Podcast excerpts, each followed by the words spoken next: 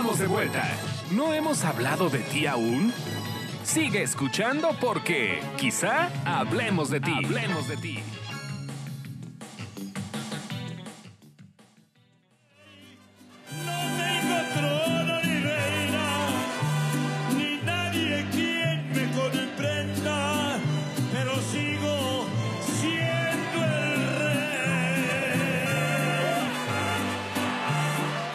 Este es un Azteca en el Azteca. Esta fue la última presentación que hizo don Vicente Fernández en donde interpretó El Rey.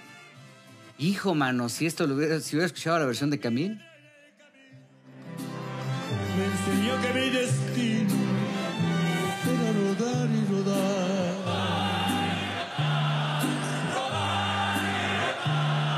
Después me dijo un arriero que no hay que llegar primero, pero hay que saber Que por cierto, me acuerdo mucho Gil, que ya para este, esta fue la última canción de esa noche, de la noche del adiós de Vicente Fernández. Y este, y fue la última, ya don Vicente traía sus copitas, recordarás. Ah, ya traía un... te- ya, ya, andaba, andaba ya muy, muy emotivo. Muy ¿no? buitrón. Estábamos a punto de cumplir cuatro horas de show. Sí, sí, sí. Ah, qué bonito estuvo esa velada, hombre. Ernesto. Sí. Yo no la vi, fíjate, me fui a Colombia. Este, en esa, justo esa semana, Gil Barrera eh, me echó la mano con unos tickets y no pude ir. Y, y que me sigo arrepintiendo de no haberme quedado a ver el concierto porque todo el mundo me cuenta maravillas. Afortunadamente pude ver el último palenque de Don Vicente en León, Guanajuato, pero no se compara con el Azteca. Con Cuquita. Este, fíjate que las El plataformas último están muy bailante, movidas, pero- Gil. ¿Ya escuchaste? Que si el último palenque con Doña Cuquita. No, bueno. Oigan, pues tiene Marifer Centeno que acaba de decir una palabra muy interesante y es cómo se dieron una licencia de producir algo medio gacho, ¿no? O tan gacho. Yo creo que es el tema ahora de, y el problema que ha tenido Netflix, se ha querido diversificar y no querido mantenerse en el, pues en, en la línea, en la Espérame. línea de contenido. Espérame, déjame decirte una cosa. no, a ver, porque hoy concluye. tuve la oportunidad de ver a los, a los nietos de, de don Vicente, a Vicente IV y a Ramón. Y una de las cosas que me comentaban es que ellos no han visto la serie, pero que están muy interesados porque Que ni la Una. vean. No, les va a dar, Vicente, les van a quedar eh, dormidos. el guion. Esa es una. Segunda, Con que razón. don Vicente sí vio algunas cosas por ahí. Entonces, que ellos sienten que me, me externaban por ahí que no estaban muy contentos con, con la serie de Televisa, porque sienten que Juan Osorio se tomó muchas libertades de cosas que no iban al caso. O sea, que, que ya no era ni siquiera del Como- libro. Como señalar que Gerardo Fernández pudo ser el responsable, digamos, lo, lo plantea la historia de Sobre todo el- ellos me comentaban de su mamá. O sea, su mamá es su mamá, fue pareja o la primera esposa de Vicente Fernández Jr. Y me dice, mi mamá nunca ha sido ni mediática, ni, ni se ha metido en los medios, ni da entrevistas, ni nada. Y la plantearon como, como, como mala en algunas cuestiones, ¿no? Ok. Y también los tiempos no dan, o sea, porque de repente que se peleaban América y ella cuando decía, a ver, Vicente se casó muchos años antes que, que este que Alejandro, por ejemplo, ¿no? Y con. América, exacto. Entonces, que había muchas cosas que no. Entonces, ellos dicen que por lo menos ellos tienen esa fe. Estamos confundiendo porque Netflix tiene una forma de trabajo donde muchas veces ellos producen sus series, como es el caso de Stranger Things, y otra donde compran como el producto. ¿Ok? O sea, de repente, este, tú lo haces, Ernesto Buitrón, y te compran el producto y le ponen ese sticker de Original Netflix. Netflix, ¿no? Pero ¿sabes qué? Que eso pasa porque contrataron un equipo de gente que me puede quedar claro que no está teniendo el ojo o, o la directriz de la plataforma a, a comprar estos contenidos. Tienes toda la razón, Jorgito. Compran la, el contenido ya enlatado y eso pasa. Y ahí, eh, hasta donde yo se está inmiscuido, también Manolo Caro, que es quien vende sus enlatados, está, hay un grupo ahí de gente creativa tipo la gente que hizo el hormiguero en Azteca, que de repente llevó al, al despeñadero ese gran proyecto en Azteca, que compran cosas chafas. Sí, o sea, O no, no, no todo lo de Netflix es maravilloso, ¿no? Pero sí me ha tocado ver, por ejemplo, este, el caso de que se supone, acuérdate un ejemplo, cuando Marvel Studios hace una colaboración o una fusión con Netflix, sacaron ya sé, Iron Fist y sacaron este, un montón de series, Luke Cage, ajá. Luke Cage, etcétera, salieron ahorita de la plataforma y tenían el sello original Netflix Sí. y ahorita están en HBO Max, digo, perdón, en Disney Plus y ya no dicen eso. O sea, ahí es donde nos damos cuenta que no fue una producción de Netflix, simplemente es como yo te compro los derechos y le voy a poner que es original mía, pero no lo es. Pero Claro. ahorita es, un, es un ejemplo. Entonces yo creo que cuando se hicieron estas negociaciones, todo fue con los colombianos y los colombianos dijeron como modelo de negocios, ¿qué es lo que vamos a hacer? A diferencia de la serie de Luis Miguel, por ejemplo, que ellos sí le les pegó, pero Gato Pardo fue la, la empresa que hizo esta serie, que la produjo y se la vendió a Telemundo y se la vendió a Netflix. Por eso fue un gran negocio. ¿Y qué dicen ellos. los nietos? Yo he platicado con Ramón y con Vicente, que son unos tipazos, porque los- Tipazos, ¿eh? los súper dos, fíjate que no trabajadores. son- me, me gusta que no son mantenidos, que le chambean. Yo aquí los vi porque son amigos de Camilo Luz, el dueño de los de las tiendas de Sí. sneakers aquí, y los vi preparando bagels y porque Ah, te va, te va a platicar. Mm. Resulta que van con tu amigo, ¿ok? Y entonces tú comprabas la mercancía que él vendía, que creo que son hoodies y son tenis Sí. y no sé qué tantas cosas. Y entonces como, como bonus plus te llevabas un bagel que te Sí. preparaban ellos, ¿no? Ellos se preparaban. Les voy a comentar, tuve un viaje a la ciudad de Mazatlán que ya habíamos platicado y me bajé del avión, agarro mi coche, vengo para mi casa y entonces me dice una eh, compañera que le di raite, me dice, oye, ¿y si vamos al- a desayunar ahí con ellos? Bueno, tienen un, un bagel de chilaquiles, señores, que no les quiero contar, ¿eh? Una cosa deliciosa, ya se quedó. Tienen uno que se llama el mamalón, que tiene, ya sabes, el este, mejor. ¿eh? Es el mejor. es el mejor que tienen ahorita, pero cada semana de repente les entra la loquera y dicen, lo vamos a hacer de cochinita, esta semana de chicharrón, y empiezan a hacer como, como nada más para que la gente vayamos a, a- a que nos sorprendan, y están cumpliendo esta semana un año de haber abierto ese negocio, y la verdad es que lo iban a hacer como ten- ellos tenían ganas de hacerlo, dijeron, vamos a estar solamente el verano, y mírala, que de repente les pegó. pegó, ya pegó, y al pegó. ladito, algo que me gustó mucho, es exactamente al lado, van a poner como una especie de museo de Vicente Fernández. Entonces tiene, van a tener un traje de charro más un merch que ellos van a tener y se va a inaugurar el 15 de septiembre acá en Guadalajara. Ok. Oye, pues está, está bueno, pero eh, entonces tú crees que cuando vean lo que hicieron los colombianos también les va a dar el, el patatús, ¿no? Pues yo creo que les va a gustar a lo mejor la historia porque es la, la oficial, pues la que es Tata, como ellos le dicen, este, ah, contó y quiso que se contara, pero a lo mejor sí se quedan porque ellos me aclararon, ¿eh? La verdad, por eso hay que respetar a estos dos, porque me dijeron, mira, la historia estamos seguros que nos va, nos va a gustar, Jorge. Ya las actuaciones, quién sabe, o sea, ellos ya están como mentalizados a que, a que quizá eso no les guste, pero al final dicen, yo, yo me imagino que la historia ellos sí la conocen.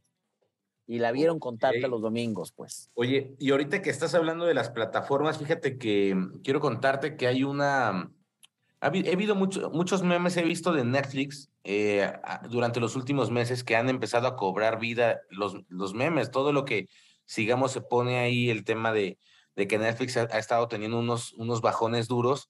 eh, es correcto, creo que aventaron mucho la carne al asador. Para toda la gente que nos escucha y ve plataformas, aventaron Stranger Things de volada, de jalón, dos partes, ¿no? Final. Luego de entre una y otra se pusieron las las de Saúl, Saúl- la de Better Call Saúl, que también es un spin-off de Breaking Bad, que se, se dividió en dos partes.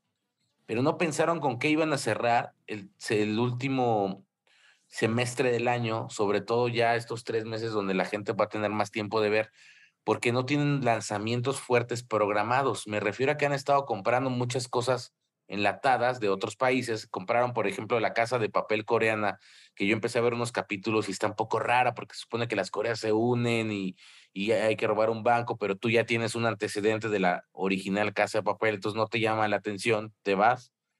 Y mientras tanto, eh, está por Diego Luna la próxima semana lanzará, estará aquí en México lanzando Andor, que es esta serie basada en la película del capi de, de Star Wars, él en el personaje del capitán Cassian Andor, eh, que es una de las últimas cintas, él va a estar en México presentándola con Disney, cosa que también HBO cambió su programación para lanzar la próxima semana, final de mes, creo que es el 29, va a lanzar La Casa del Dragón, y el 2 de septiembre va a lanzar El Señor de los Anillos Amazon, la serie más cara de la historia. Órale. A mí me impacta los números, me impacta que Jeff Bezos autorizó una serie que por lo menos la primera temporada vale cerca de 800 millones de dólares, porque ¿Tanto? estaba yo platicando, sí, tan solo los derechos les costaron 350 millones de dólares. Los derechos para poder crear una precuela les costaron 350 y cada uno de los capítulos está tasado entre 56 y 60 millones de dólares. ¿Cuántos capítulos son, Nerdy? Hasta ahorita creo que son ocho, no estoy seguro. Ay, a ver, Son espérate. ocho. Ocho, pero puedes revisarlo. Ahí ¿Cómo, está. sí, el- ¿cómo- cómo se va a llamar la serie? Eh, La los casa- Anillos del Poder. Es impresionante el- la lana que gastaron. Ojo, no traen un elenco, digámoslo así, con grandes nombres. Porque ya no alcanzó para eso. No, yo creo que el tema visual es increíble, Jolito. Yo Al- creo que el tema que lo que está pasando, eh, lo que pasa en los primeros dos capítulos que ya verá la gente después, es un mundo increíble. Yo creo que perfeccionaron las seis películas del Señor de los Anillos, las perfeccionaron con cuanto a tecnología y toda la serie está llevada a cabo en diferentes partes del planeta, Islandia, Londres. eh, o sea, realmente viajaron, todo es casi completamente filmado a la Este es intemperie. en Amazon. Esto es en Amazon, Los Anillos del Poder. Sí. Y Porque si lo hubiera hecho Netflix, llevan a Camil. No, yo creo No. que el, el tema es, es ese. Platicaba yo con mucha gente que vino de Latinoamérica que está esta semana aquí porque el elenco llegó el día lunes y se van el día sábado y estaban impactados por el tema de cómo eh, Jeff Bezos en, la- en esta división de Prime no ha escatimado en, en nada. O sea, si lo hace Amazon Studios porque está firmado por Amazon Studios, si la historia lo vale, el presupuesto es autorizado. Hay un departamento especial que autoriza y dice, y que al final eso llega pues al, al, al último que afloja la lana. Y coincidíamos en que si tiene de suficiente dinero para llevar a la gente al espacio, 800 millones de dólares para pagarlos y comprar una licencia que le va a dar por lo menos cinco temporadas, va a recuperar por lo menos el triple de dinero en inversión. Pero sí está increíble. Espérate. Y está espérate, Vamos desmenuzando. Primero Netflix llega y parte a todos los este, medios tradicionales, ¿no? Nos enseña a maratonear. Ese fue el primer hashtag de, de Netflix de maratonea, ¿no? Y ahí nos puso, nos obligó o nos invitó a estar viendo los 22 capítulos, porque antes las series eran como de 22 capítulos por temporada, a echártelos en un fin de semana. Y luego empezó a hacer sus series originales, que obviamente no tenían tanto presupuesto, y bajaron a 12 u 8 capítulos. Sí. Entonces, primero nos invitó a eso. Creo que uno de los problemas de Netflix es, yo me tardo más, Ernesto, en ver qué voy a ver que en lo que me tardo en ver. No Sí. sé si a ti te pase, ¿no? Y luego, de repente, vienen otras plataformas. Obviamente, ya lo hemos platicado aquí, no tenemos lana para andar pagando de a, de a todas, ¿no? Y, y, y luego ya hay plataformas que aparte te cobran como un servicio premium, este, extra. Entonces, creo que se ha vuelto un poquito complicado. En lo que hablas de Amazon, creo que es una gran plataforma que tiene grandes series, grandes producciones también cinematográficas, pero la navegabilidad es espantosa. Sí, No sé es qué opinas tú. Claro, como la de Claro. como la de buena. Claro. No, yo no la encuentro las cosas. pones en el buscador, no te salen, eh, te tienes que meter por otro lado. Es una cosa espantosa. A mí, la mejor plataforma me parece que es HBO Max. A mí. ¿Ok? En contenido sí, pero creo que Contenido. navegabilidad debe ser Netflix. O sea, para navegar Ah, es sí. Sí, ese es el Porque no han visto la de VIX, la navegabilidad de VIX es, es espantosa. No, Ah. yo la vi, Joelito, en beta, y si en beta me espantó, no me quiero imaginar, ya no me de bajar la otra, pero A mí, vi la beta y sí, si era... a mí de, de Netflix me gusta el tutum. Ah, Eso no, no, pues hay que Ah, eso, se me hace sentir ¿qué voy a ver poderoso. tal? Y le se va al otro capítulo. Tutún. Se me- No, eso, me hace sentir creo poderoso. Oye, hay una, cosas. hay una aplicación que se llama Just, Just Watch. Ahí, es, en esa ves todo, o sea, buscas una película y te dicen qué plataforma está. Sí, ya la Watch. correteas. Ah, my God. Es que el Gil Barrera es acá con el Honoris Plus Ultra del Es el entretenimiento. experto ¿eh? en gadgets. Sí, sí. Sí. No, No, pues es digo, una ahí ese es el punto. Que yo creo. le, le pregunté a Google. Ahora, No, es que es de ¿dónde- Google. ¿Es de Google? Sí, la aplicación es de Google. Ah, pues mira. Y después, si la googleas, te sale en qué plataforma está de, de Ah, ya estoy viendo aquí buenaza, ¿eh? ¿Nos repites el nombre de la aplicación, Just por favor, Just Gil? Watch. Just Watch. Just Ok. Watch.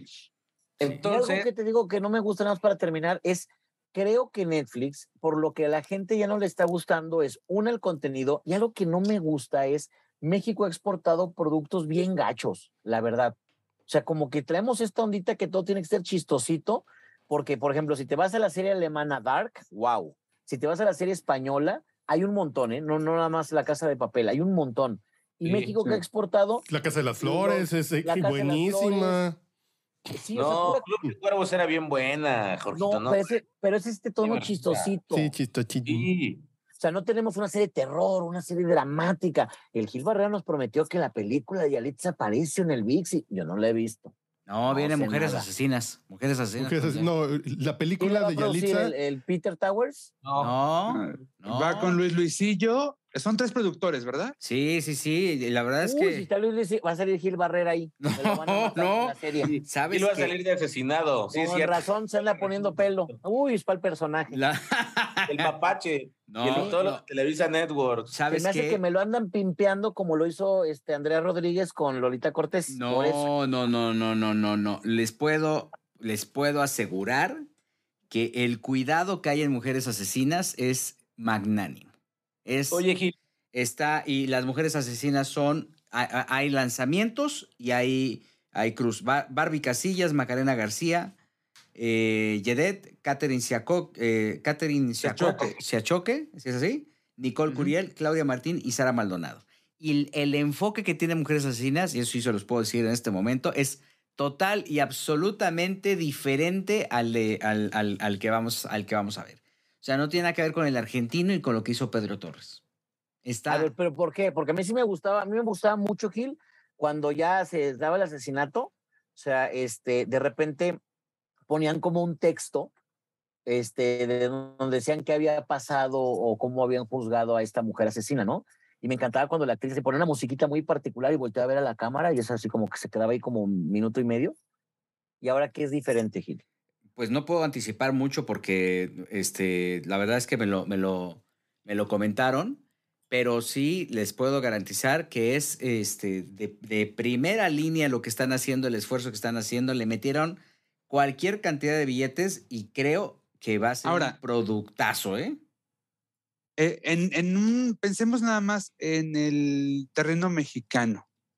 Eh, ¿Qué tan impactante eh, va a ser este producto, esta serie, partiendo de los nombres de sus protagonistas? Digo, tenemos a una Yalitza, ¿no? que por supuesto será un gran atractivo, a Claudia Martín, a Sara Maldonado, a Macarena García, que tiene mucho público juvenil, por cierto, que es y protagonista. las otras cuatro, las otras cuatro, pues, mm, eh, no, digo, Caterina Choque tiene su público telenovelero eh, en Estados Unidos, pero acá en México Es eh, que no a- tiene un gran público. Acuérdate que es un, tema, es un tema glo- glo- global.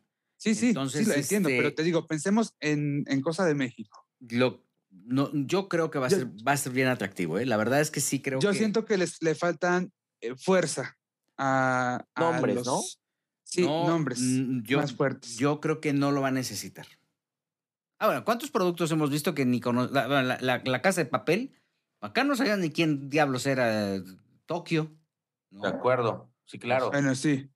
Ahora, pero Gil, yo quiero preguntarte algo, no, no dentro de la parte de pensar tan global, ¿descuidas al, al público ahí? No, no, no, yo creo que, yo creo que no. O sea, yo creo que el, el proyecto que, que- que están armando no necesariamente tiene, está pensando en que, pues vamos a meter a, a Angelique, Angelique Boyer. No, este, es un proyecto global en el que le están apostando este, muchísimo. Entonces, yo creo que sí. Mira, es un proyecto millonario. Yalitza, según lo que me dicen, se preparó, pero como... ¿Sí ninguna. cuajó? Es que en, en, en, en Roma, Yalitza se, se representaba a sí misma, ¿no? Y además Sí. seguía lo que le decía Fue el comentario general. Entonces, pero de, de, de, de ese trayecto de, de, a- de Roma, agosto, sigo co- con ese nombre, esa serie de agosto de Rubén Fonseca, la vi, es- es brasileña, es muy buena, pero es ya de los 70, de los 80. Este, no sé por qué los confundo. Pero bueno, la preparación de Yalitza de, de Roma a la fecha se ha, se ha estado clavando. en- eh, Son cuatro años. Es ir a una carrera universitaria. Sí, sí, sí. Y ¿Se con lo la, aprovechó? con la disciplina que tiene Yalitza, porque lo que sea, cada quien es una chava sumamente disciplinada, yo creo que sí lo sacó y me dicen que está, o sea, Y también viene en una serie de HBO, ¿no? Yalitza también sale en una serie de HBO que ahí viene. Cosío es una serie que justo trata, está basada en una historia, un documental que vi, está en Netflix, es una familia que ahora sí que está trinqueteando a los heridos, que está, trabaja una ambulancia y, muestra como todas esas irregularidades de las ambulancias en México. Eh, justo a mí Joaquín Coesío me contó que han estado grabando y, y, no, no, llevan como, no llevaban tanta prisa. Yo hablé con él hace como dos meses y no llevaban como tanta prisa en el tema de cómo estaban filmando. Esa va a ser una carta fuerte. Sobre todo, ¿sabes qué? Es para Apple y Apple ah, no tiene un contenido tan enfocado en México, tiene un contenido completamente americano, uh -huh. más de documentales, más de... Bueno, Acapulco, de Acapulco de Derbez es, es, es, por Apple. Es de Apple, ¿Y, sí, ¿Y, ¿Y, quién la vio? ¿Quién la, ¿De qué se trata Gil Barrera? Lo que, no la vi. que le dieron la estatua, nada más la vi, pero ahí la Dime tres protagonistas, ¿cuántos capítulos son? ¿De qué se trata? Ahí está Vanessa Bauche. Está se trata de Acapulco. Habla de que Acapulco. San Guerrero y tiene mar. Pero además no le hicieron en Acapulco, creo que le hicieron en Vallarta, ¿no? Oh, que la chingue. Sí, de hecho. Sí. Yo le salía más barato. Uh -huh. Más seguro. O sea, más también. seguro, sí. Acuérdense que hablamos aquí en su momento del proyecto Hollywood, que quieren hacer que en Jalisco se hagan muchas producciones, calidad de Estados Unidos, pero a costos más baratos, ¿no? Que por cierto, ¿a quién, quién creen que andaba aquí en Guadalajara ahí paseándose? ¿Quién? Mel Gibson.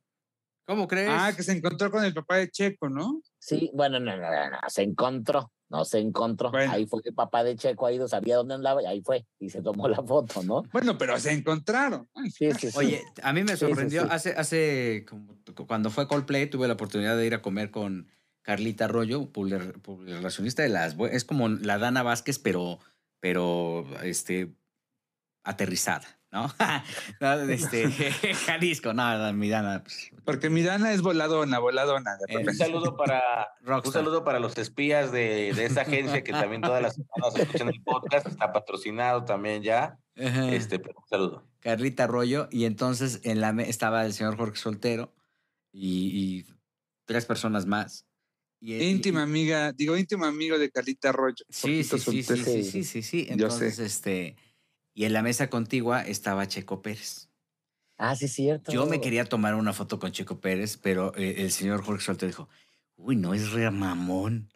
Es re mamón y está con sus amigos ni lo Nada más molesten. con Calderón. Le dije, oye, Mira, pues es que para que yo me vuelva a encontrar a Checo Pérez me falta, necesito este, tener tantas cuentas como las que tiene el señor Buitrón de Urbano. Oye, pero hablando de eso. Pero, pero, espérame, nada más para cerrar el tema y cierre mamón, ¿verdad? Este, bueno, ¿por qué lo, por qué lo es dijiste? especial, sí. es muy especial, fíjate. O sea, e, ese día, y Gil está de testigo, los que estaban en la mesa los conozco perfectamente, son buenos cuates, me, sal, me saludaron y fue mejor de lejos porque Checo así detrás de, ajá, hola, ajá. me lo han presentado, Joel, yo creo que unas ajá. 547 veces acá en Guadalajara, okay. y las 547 veces ha sido de mucho gusto, o sea, él le vale, ¿sí me explico? Así como que el papá me llevo re bien con él, es muy dicharachero, es muy cómico, el papá, es un personajazo el papá, ¿sí, no? Pero el hijo no, el hijo. Y con don, Toño. Don Antonio, ¿no?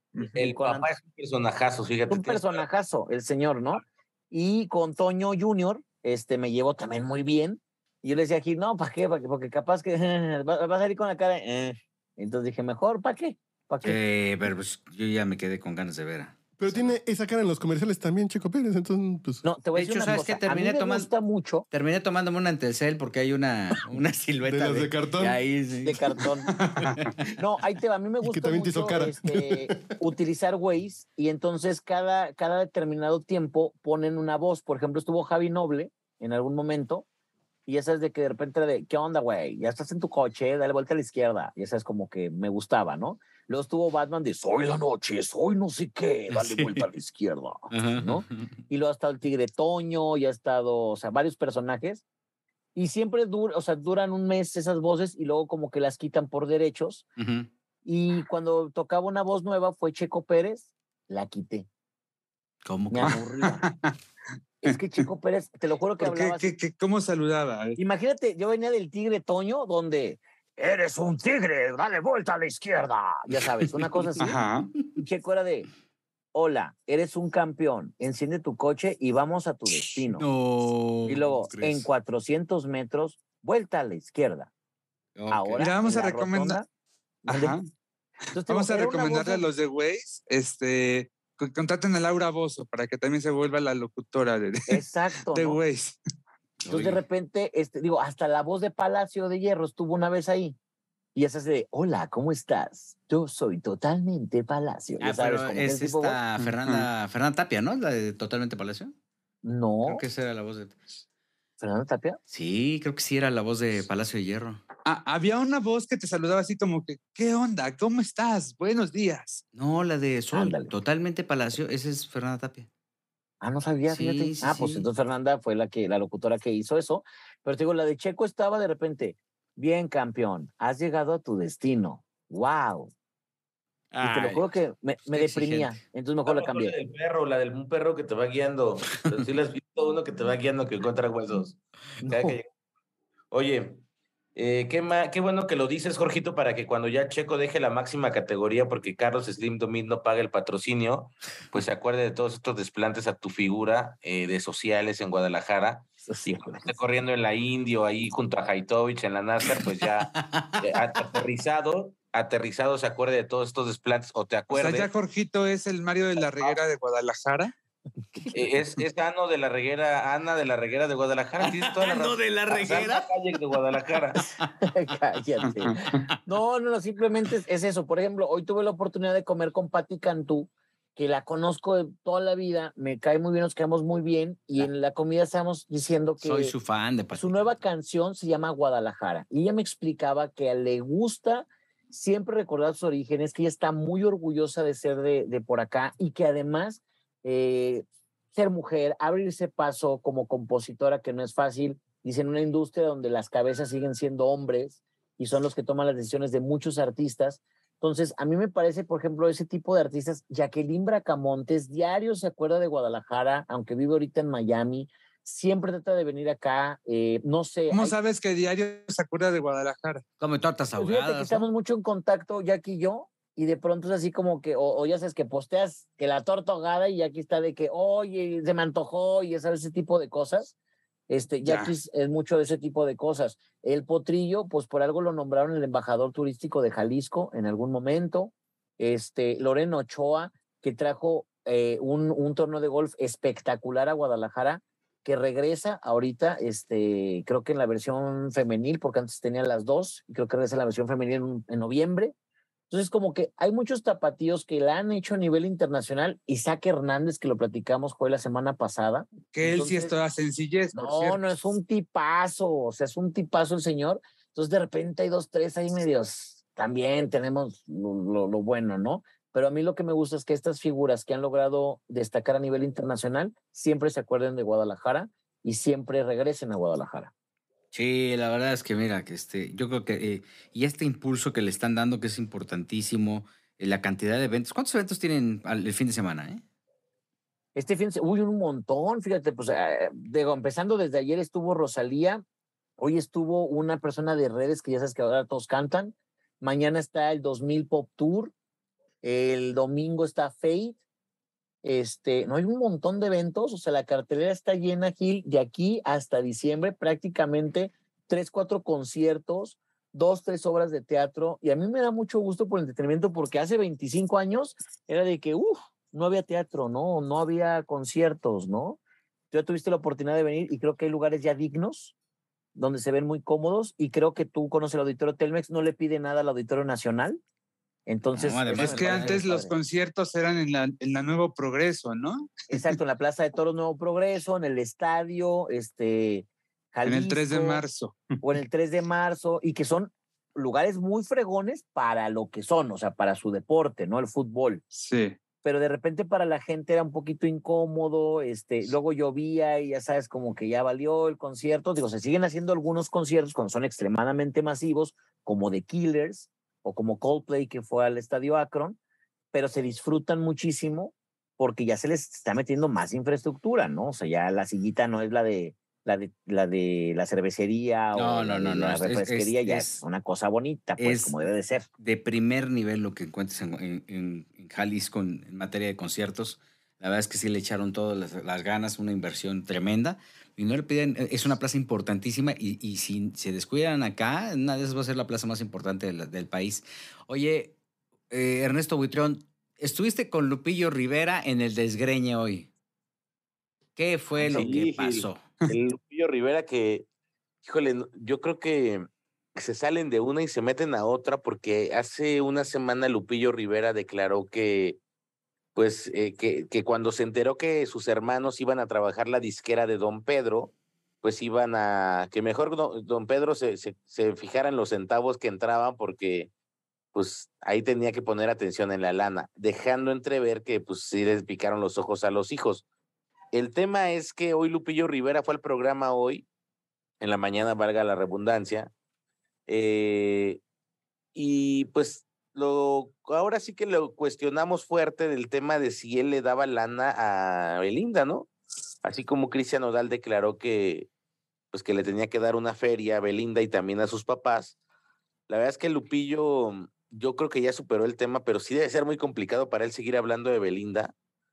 Pero yo noté que Lupillo sí quedó muy, pues como muy enamorado, como muy dolido, ¿no? Por el tema de, de lo que vivió, de lo fugaz que fue, y cuando se le cuestionó de la, de, pues, del tema de si le daba lana, pues eh, no quiso confirmarlo, pero tampoco lo desmintió. Entonces, sí estuvo ahí, también le preguntamos si pues cantaría con Cristian Nodal. Eh, despejó la duda. ¿Se acuerdan ustedes de un video donde ¿Y qué Lupillo dijo? dice que él comió primero en esa mesa? Ah, claro, Sí, sí, lo sí, claro. mucho aquí. Ah, bueno, pues ese video dijo que sí, que cuando él le soltaron el bombazo, él automáticamente regresó el, el zarpazo y era directo para Nodal, o sea, nada de que se grabó por accidente o algo. ¿Qué dijo Lupillo? Pues que Belinda es una gran mujer, que es muy trabajadora, que todo quedó en el pasado, que la pasaron muy bien y que ahí se quedó. Y lo que está haciendo ahora es que el próximo mes se va a poner un nuevo tatuaje donde existía la cara de Belinda. Ah, ya ven que lo pintó todo de negro, ahora va a utilizar tinta blanca y va a, a estar buscando el diseño a lo largo de estas semanas para poder ir al programa a tatuarse en vivo y a, digamos, darle ese rojazo a toda esta situación que vivió con Belinda. Eh, y por otro lado, Juan y Rosy, eh, pues bueno, a- que se harán cargo de cintas Acuario, no quieren saber nada de sus sobrinos.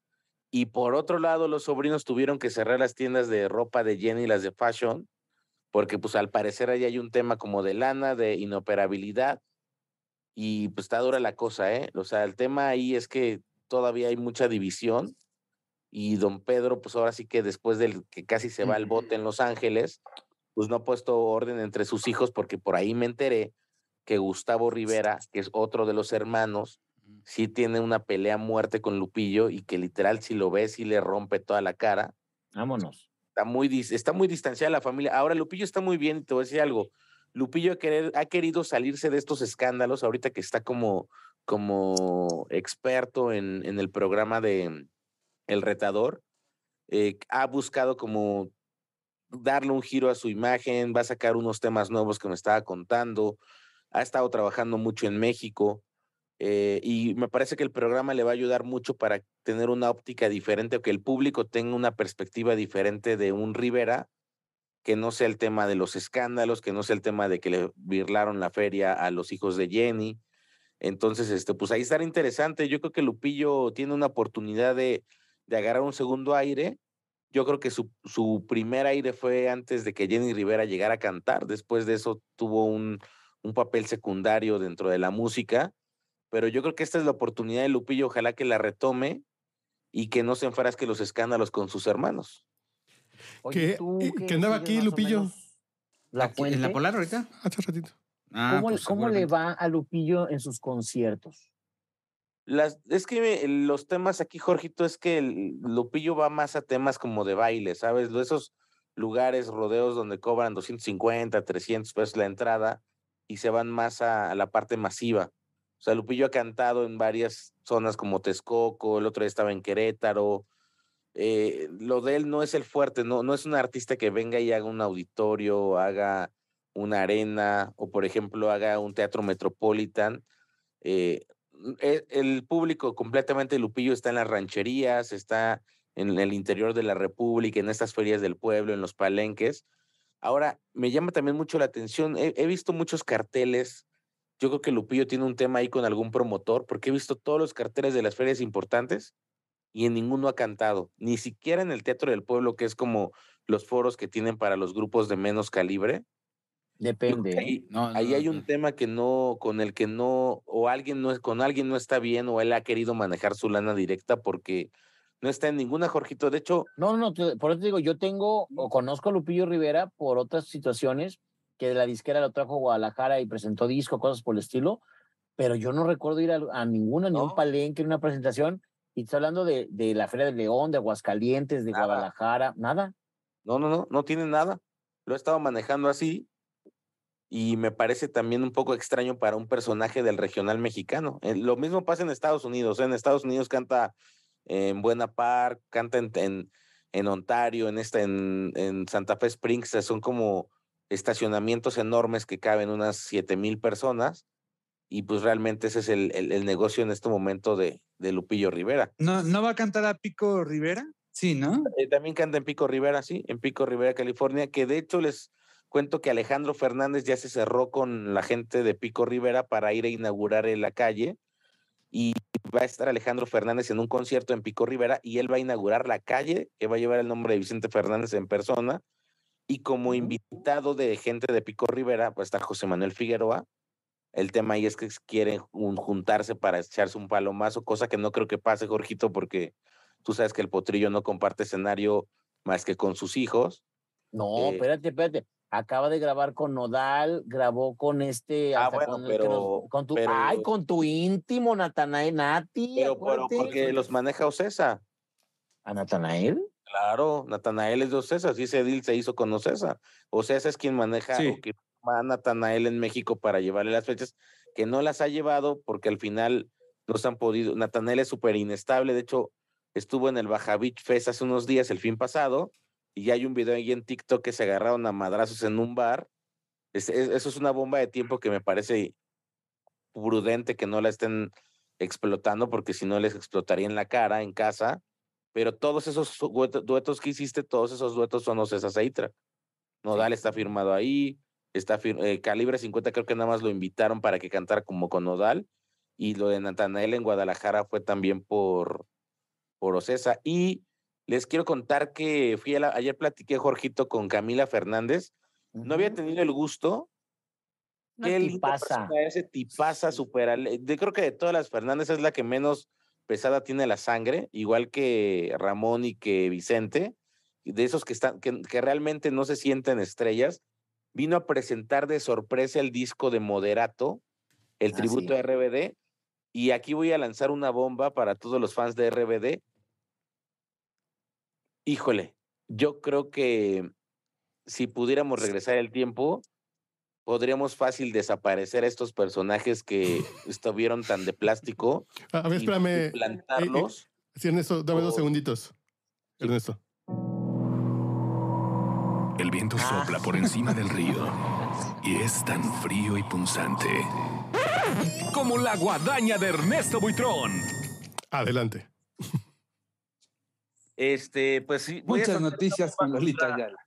contra los fans de RBD porque eh, ayer Jay de la Cueva dijo un byte que es muy cierto, Jorgito Soltero. Dijo que la música de RBD era muy fea. Y realmente tienes toda la, tenía toda la razón. Yo me puse a buscar como el tema de, ¿Cómo, cómo, cómo luego, luego se pone a malinterpretar Buitrón, no? ¿no por qué? Está diciendo, esto fue lo que dijo. A ver, ahí va. Es más, cuando Ah, salgamos no, ese es Plácido Domingo hablando de. Y así, Brian ya te cambió la voz, maduraste.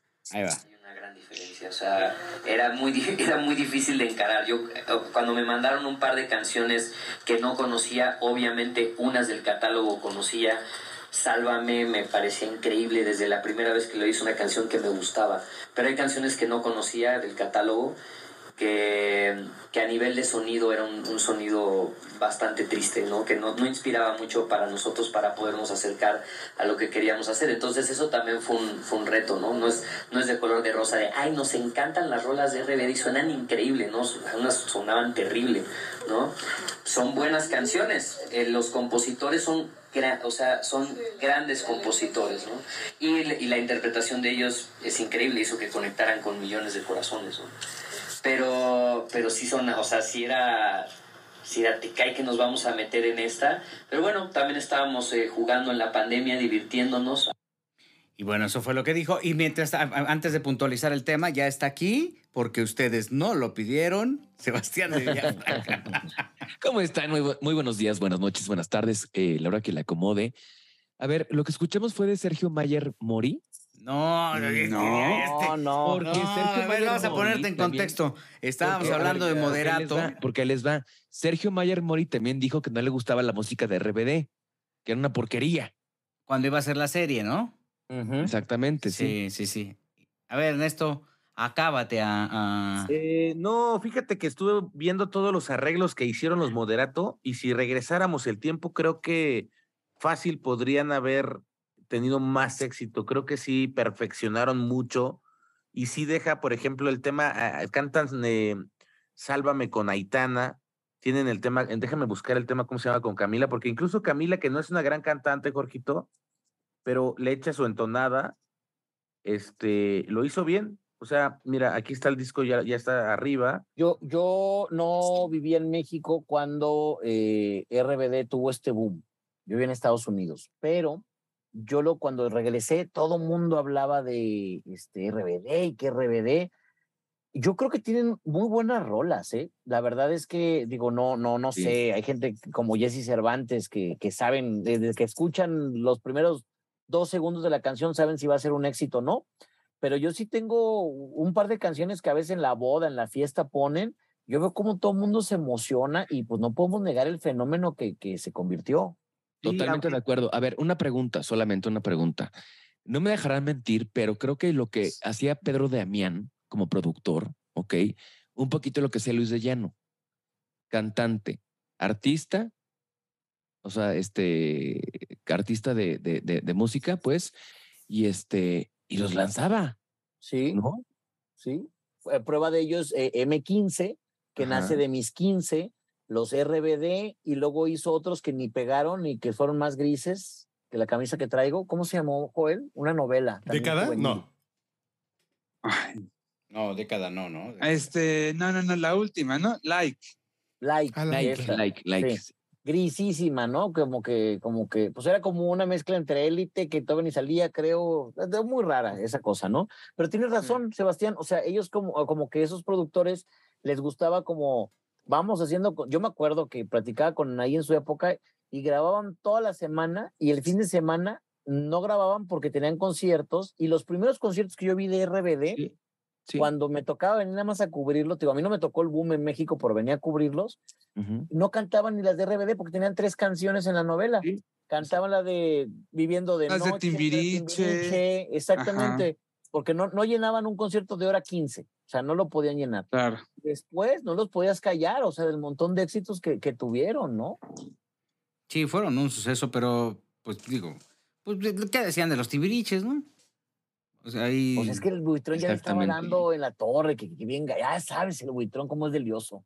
andaba de- Ahora, lo que decían también mucho, decían mucho de, de, de Luis de Llano que, no, hombre, que Cabá, que eh, Garibaldi, que este, que eh, los grupos plásticos, pues, ¿no? Hoy en día son los que llenan los auditorios. No, pero en conjunto, en conjunto, espérate. No, si Cabán no lo llena solo. Ah, no, Garibaldi, obviamente pues, no. ¿Quién sabe? Pero lo llenan. Tal vez No Cabay. llenaba ni el Vulca, va. Pero lo llenan. O sea, Momento, ¿no? A ver, no, a ver, hoy en día llena Cabá, lleva, eh, llena Garibaldi. No, no, no, no, llena a ver, espérate. no, OV7. Garibaldi, Garibaldi, no. ¿cuándo? No, Gary, Ah, no, no, perdón. no, Garibaldi no no llena te confundas. Garibaldi, no, no A ver, porque vaya a ser México, nuestro presidente en tres años más, Sergio La Mayer. La, fíjate, para llenar la Arena Ciudad de México, Ajá. este Boroboy tuvo que juntar como a siete grupos, ocho grupos. Plásticos invitados especiales, invitados ¿No? especiales, Garibaldi. Sí, Pero a ver, a final de cuentas son Pero plásticos. es una cuestión, más allá del plástico o no plástico, decían, a ver, es una cuestión de nostalgia. Es una cuestión de nostalgia. Ese es el éxito. También, este, la Sonora Santanera también puede llenar muchos lugares porque es nostalgia, básicamente. Sí. Sí, por ejemplo, Es evocar a tu recuerdo. Pero lo llenan. No, pero ah, bueno, pues está bien, pues ha- hagan salchichas, ¿no? No, o sea, el tema es ese, o sea, no, Ernesto no funciona, ¿no? el Teatro Metropolitan. Hasta los, hasta los del borrego viudo se llenan, Villa, no manches. Sí, sí, sí. Pero bueno, Bueno, mira, pero yo difiero de Buitrón en eso de que diga, digo, que, que no, no, los RBD, digo, a mí los RBD creo que lo que sí hay que destacar es que, por ejemplo, Poncho, pues no cantaba, ahí como que tarareaba la canción y por algo él dice, no voy a regresar al encuentro, ya estoy haciendo cosas en cine, en televisión, no me late, o sea, volver a eso. A lo mejor él estaba como, como en ese momento queriendo destacar, lo logró, sé que le ganaron mucho y pues les va muy bien. Y en el caso de, este, mm, pues, ¿quién más?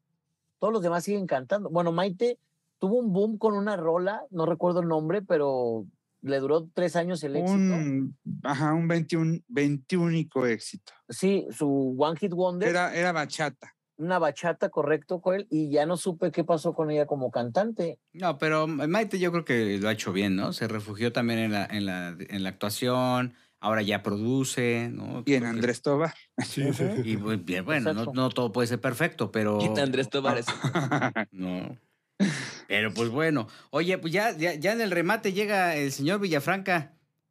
¿Cuál es la de ocho, señor Villafranca? La de ocho es pues que, a ver, ahí les va, ahí les va. Tenemos para la siguiente semana un, un tema que es bien importante. ¿Realmente es negocio el tema del OnlyFans? Sí. Sí, ¿no? Sí, Sí. claro. O sea, ¿realmente? Yo Sí, tengo amigas y amigos que han hecho OnlyFans. Mira, te- lo- los conocí con Bocho, con eso te digo. Pepa pagado en Ciudad de México, en zona Polanco, de esos de los edificios nuevos, de 4 millones, empezando el de 45 metros cuadrados. Ok, Camioneta Mercedes del año pagada. ok. Y viajecito a Europa da cada dos, tres meses. Pensé que ibas a decir, eh, Jorge, yo los conocí vestidos. Son vestidas. Son No, para, inventadas. para dos, tres ha sido un negociazo eso. ¿Por qué? verdad. ¿Por qué Oigan, Sebas? intentamos marcarle a alguien o la semana que viene. La semana que viene, porque ya llevamos dos horas. Pero este, la próxima semana vamos en vivo. Les queremos recordar que ya vamos a estar transmitiendo en varias plataformas. La de Ernesto Buitrón, que es súper exitosa. Oye, qué bien le va Buitrón, man. Muy bien, con puro material. Buitrón. Y eso con puras, entre- con puras entrevistas de Ricardo Escobar le está yendo bien. Las suyas. Y de Eden, ¿no? No, si tuviera, si tuviera entrevistas de mi padrino Escobar, estaría, todavía estaría, ¿sabes dónde, Gil? ¿Te acuerdas de esta plataforma que se llamaba MySpace? en High Five. En Hi-Fi. Con todo respeto para las entrevistas de mi padrino, estaría en Hi-Fi, yo creo que ahí perdieron un ¿Qué time. tienes contra, contra las entrevistas de tu padrino? ¿Qué les ves de malo a las entrevistas de tu padrino? Su estilo, yo, yo lo respeto por su, por su edad avanzada. Ay, Ay, no, no, respeto. no, no, no. Ya, dejen pasar a Ricardito Escobar. Este, Voy a subir, fíjense, les voy a adelantar aquí algo, una charla íntima con doña Lolita Ayala, la, la voy a subir en varios episodios porque es una charla como de una hora, donde me cuenta Lolita Ayala cuál fue su último día de trabajo, fíjense, me voy a contar todo lo que pasó el último día que trabajó dando las noticias y me va a contar mucho de la relación que tenía con Jacobo Saludowski, cómo era, cómo era tener eh, que lidiar con ese monstruo de la información. Y para rematar, me va a contar una anécdota de cómo surgió la rosa. Cómo surgió la rosa, esa rosa que siempre tenía en, en su estudio. Y es un tema, ¿no? Todo muy es un tema como misterioso, ¿no? O sea, ¿por qué? Y era algo que se convirtió en una tradición para ella y justo eh, es algo que, que ha marcado a la gente que llegamos a ver a Lolita Ayala en la televisión, pues sabemos que eso, eso tenía que pasar sí o sí en todos sus programas, eh, hasta el último de ellos en, en la cadena Televisa. Entonces, bueno, pronto la subiré, pero sí, este, ahí tengo muy buenas entrevistas que, que estoy comenzando por una sección que va a ser como homenajes a estas figuras que, que lo merecen y que merecen preservarse en el limbo de, de la red. ¿Pero van a ser exclusivas para tu canal o lo vas a prestar? No, no, para mi hoy? canal, Jorgito, para mi canal, este, justo Ah, ya onda. ¿Y, y para aquí? Para aquí, aquí también puede haber lo que ustedes quieran, ¿no? Eso, muy bien, Como la perfecto. visita No, de gracias, Lucero que eh, la gracias. esperando, Ernesto. Sí, Sí. Yo voy a empezar a Lucero. hacerle un homenaje a. Juelito, a Juelito desde su carrera con Javier Poza, porque él fue pilar de la carrera de Javier Poza. Pocos lo sabemos. Sí, el kickoff, Sí, claro, claro. No sabía, fíjate, no sabía. el kickoff de, de arranque de Javier Sot- de Javier Poza fue gracias a Joel. Po- Fue la única, Sí, la única sí. etapa en la que tuvo exclusivos Javier Poza. Que por cierto, OKW. Sí, sí. A ver, me dieron, ¿qué- ¿quieren de una vez? ¿Les damos los ratings de radio? Sí, por A ver, a ver, favor. échale, venga, venga, me, das el venga, de, me das el de nosotros, por favor. A ver, este, no tengo todo. Sí. Fórmala espectacular, ¿no? Junio. Claro. Junio. A ver, A ver, Primer lugar, bueno, les voy a dar el de noticieros. La próxima semana les doy entretenimiento, este, música. oh, Primer lugar, Ciro Gómez Leiva, Vámonos, teléfono. abriendo la conversación. abriendo sí, la señor. conversación. Pero pues no sé si con, cuando está este yo le apago. miércoles. pero ¿No? ¿sabes qué? Me suena muy claro porque justamente cuando estaba Eduardo Ruiz Gili, le quitaron el programa a Eduardo justamente porque no traía un pésimo rating. Sí, no, pero Ciro lo ha hecho, Sí. lo ha hecho muy bien. Segundo lugar, Carlos Ciro Loret de es Mola. impresionante, ¿eh? Segu- segundo lugar, Carlos Loret de Mola, En W. en W. Tercer lugar, A la una de la tarde. Joaquín López Dóriga. ¿Sigue vigente? Sigue No, vigente. claro, mi teacher. ¿Mi teacher? Sí. escuchar al teacher. Estos ya están por debajo del punto. El que tiene 1.47, que es un demonial de rating, es Ciro. El que tiene un punto es este, ¿Millones? Ca- ¿Cuánto es de millones? Carlos Loret. No sé exactamente. En eh, radio prometo cambia. traer la próxima semana eh, este, ya la, la metodología. Joaquín, ¿cuántos tiene?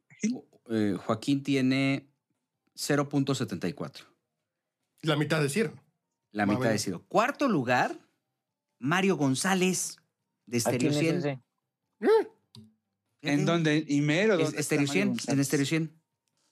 Fíjate, yo no, no, no, no lo tenía en el panorama. Quinto lugar, Pues hay peluquerías en la mañana. De, Ricardo Rocha. No, pero en algún momento lo escuché. Mario fue correspondiente, fue, estuvo en CNN y es como la Ah, carta. claro, Ah, estaba en las noches. Sí, sí, Mario, sí, Es claro. Mario, ya, sí, sí. Quinto lugar, Ricardo Rocha. En la mañana, a las la- cinco y sí, media. Sí, sí, sí, sí. Este, sexto lugar. ¿Con, ¿Con cuánto, perdóname, ¿con cuánto? Espérame, joven. Los veladores también escuchan cero- noticias. 0.71. A mí me gusta escuchar a Rocha en la mañana. O sea, Ah, porque tú te lo levantas a esa mismo que hora. Joaquín López Dóriga casi. Oye, A ver, espérame. 1.47 es Ciro Gómez Leiva. Sí, señor. Carlos Loret, uno- un punto. Sí. Joaquín López Dóriga, 0.74. Carlos eh, González. Mario, Mario. Mario González, Mario. 0.73. De hecho, Mario González es hermano de otro González que sale en, en noticieros. este, que es a todo dar un güerillo a él. Y luego, este, Ricardo Rocha, 0.71. Y eh, Oscar Mario Beteta, 0.70. Yo no entiendo por qué se me hace el más aburrido del mundo. Ay, Oscar así, a, mí, a mí no me gusta. Además, siempre, siempre me da la intención de que finge con lo de las llamadas de.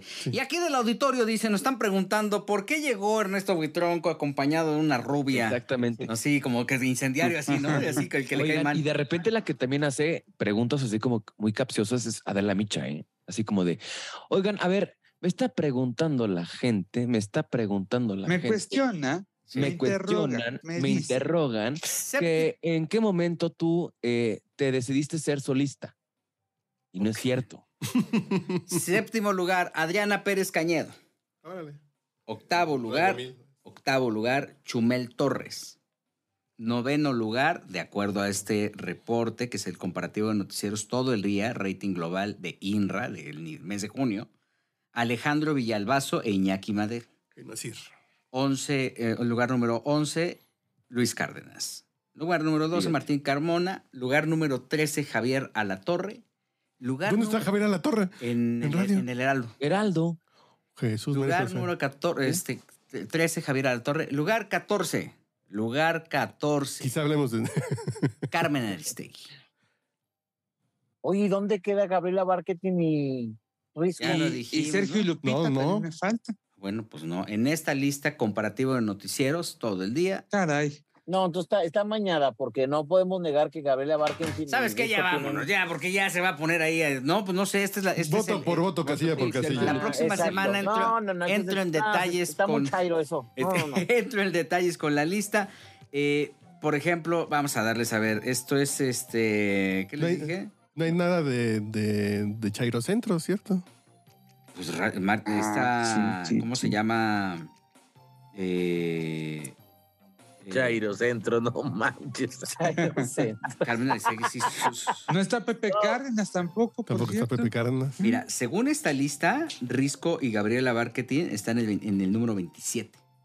Comparativo de noticieros todo el día. Rating 18 más ABC.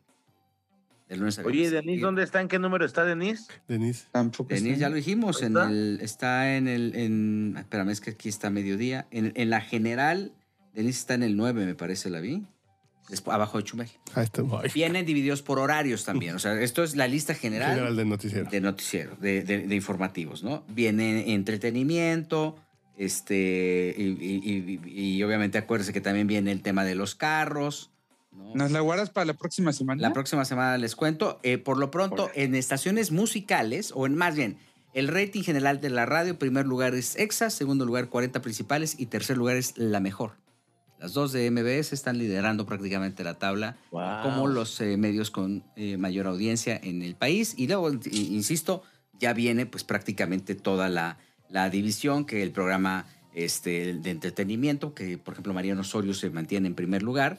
Y bueno, pues este, en la misma lista aparece Fernanda Familiar, Maxine Gutzai, Ingrid Coronado, ¿Sí? Maxine Goodside. Tamara, sí, Claro. ¿por qué Marta de Baile, extraña? Javier Poza, y ahí, bueno, Pei Garza, que también se está metiendo. ¿Qué? Este, Discúlpeme. obviamente con audiencias diferentes. Pero discúlpenme, qué asco ese programa. Les puedo. ¿Cuál- cuál- les- cuál? Pepe Garza, hijos del. ¿Por Oye, qué asco? Por casualidad lo escuché 10 minutos hoy y fue ¿La así como de. Taquilla? La taquilla con Sergio Zurita, ¿dónde está, Gil? Porque para mí son muy buenos números que estás sí. ocultando. A ver, Ay, vámonos no, despidiendo, vámonos. vámonos. despidiendo y ahorita les doy esos dos números. Estuvimos con ustedes, feliz de la vida el señor Joel Farrilli. Muchas gracias a todos, como siempre, un placer y nos escuchamos la próxima semana en vivo. Nos vemos y escuchamos en vivo. Fíjate, hay que llegar sobrios, Villafranca. Sebastián cementos. Villafranca. Sí, sí, ya luego hacemos tonterías, ¿no?